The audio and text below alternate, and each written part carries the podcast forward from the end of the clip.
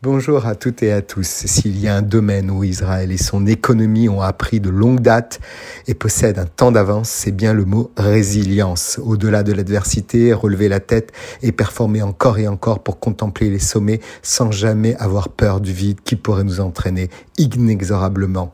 Israël, c'est bien sûr la Startup Nation qui compte 98 licornes, valorisation de plus d'un milliard de dollars, 40 de ces licornes, soit environ 41%, sont basées en Israël, les autres étant basées euh, dans la Silicon Valley, 24, à New York City, 19, à Boston, 5, à Londres, 4, à Los Angeles, 2 et à Singapour, Chicago, Barcelone et Dallas.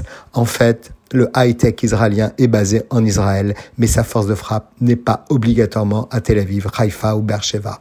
Mais pour les ressources basées en Israël, on se pose bien sûr la question, comment ces centaines de milliers de salariés de la high-tech qui sont mobilisés ou qui ont fui le sud du pays cette économie où on pourrait se dire qu'elle devrait ne plus attirer d'investisseurs, comment ce petit pays par la taille seulement arrive à dépasser tout cela au-delà de la peine, de la terreur et des plus de 200 otages dont chacun tremble pour leur vie.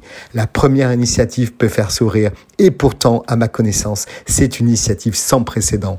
La création d'incubateurs à l'intérieur même des bases de Tzahal. Quand on sait que même les Israéliens qui ne sont pas mobilisés passent leur journée à apporter leur aide afin d'aider le pays dans cette guerre contre le terrorisme, s'ils ont quitté les entreprises high-tech, alors la high-tech va venir à eux-mêmes dans ces bases militaires. Les créateurs et développeurs dans le civil gardent leur intelligence et créativité et on peut la capturer pour en tirer le meilleur partout et encore. Au-delà de la survie économique d'un pays, c'est aussi un accélérateur de fierté et cela rappelle qu'au-delà du pire, l'humain est là pour créer le meilleur. L'innovation, c'est la clé.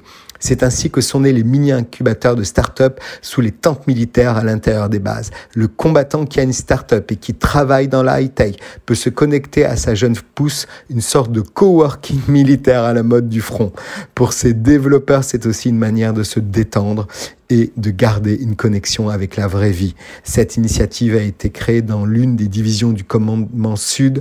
Des complexes de travail ont été créés pour les réservistes sur le terrain, similaires à WeWork de manière sommaire, mais à l'essentiel, tout est là. Des bureaux, des laptops, des imprimantes et bien évidemment une connexion Wi-Fi sécurisée. On cite également une deuxième base créée dans la formation Galilée du commandement Nord. Bien sûr, ces réservistes continuent entre deux tours de garde à travailler sur des projets clés, mais aussi de finaliser des deals qui feront la résilience de demain et les emplois d'après-demain.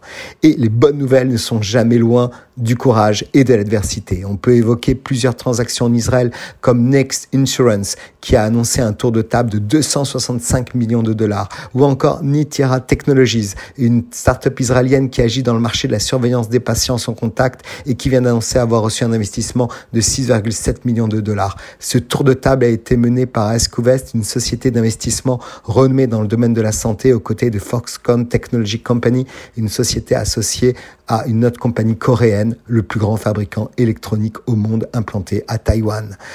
On n'oublie pas également Satisfy Communication, basé à Rehovot et leader dans les systèmes de communication par satellite. Une nouvelle génération basée sur des chipsets développés en interne et qui vient d'annoncer la finalisation d'une transaction de 60 millions de dollars avec MDA, fournisseur majeur de technologies et de services avancés pour l'industrie spatiale mondiale en pleine expansion. Comment ne pas évoquer également un groupe d'investisseurs en capital risque du monde entier qui a annoncé le lancement d'Iron Nation, un fonds d'impact d'urgence destiné à assurer la continuité des startups israéliennes en phase de démarrage au milieu de la guerre entre le pays et le Hamas. On a entendu également les prévisions incroyables sur le dernier trimestre 2023 annoncées par Mobilize et Checkpoints, deux des plus grands employeurs du secteur de la high-tech israélien, qui emploient tous deux des milliers de salariés. Israël n'en a pas fini de renaître chaque jour. la meilleure réponse à tous ceux qui ont oublié qu'exister n'était plus un choix pour ce pays, mais une nécessité pour les Israéliens, mais aussi pour démontrer que la barbarie ne gagne jamais, ni à Paris, ni à New York, mais surtout nulle part et à jamais.